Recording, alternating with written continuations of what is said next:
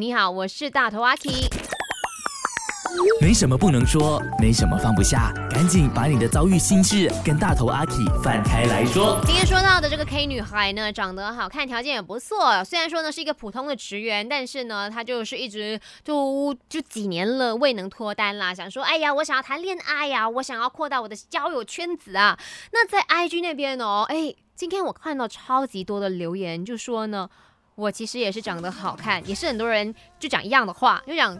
长得好看的人怎么可能单身？不要玩呢！导致呢，他们到现在依然是单着的啊，这太难了吧？那 Rose 呢，就给 K 一个建议，他说：优秀的人都会相互吸引的，所以继续的变优秀吧，说不定呢，桃花运就会来了。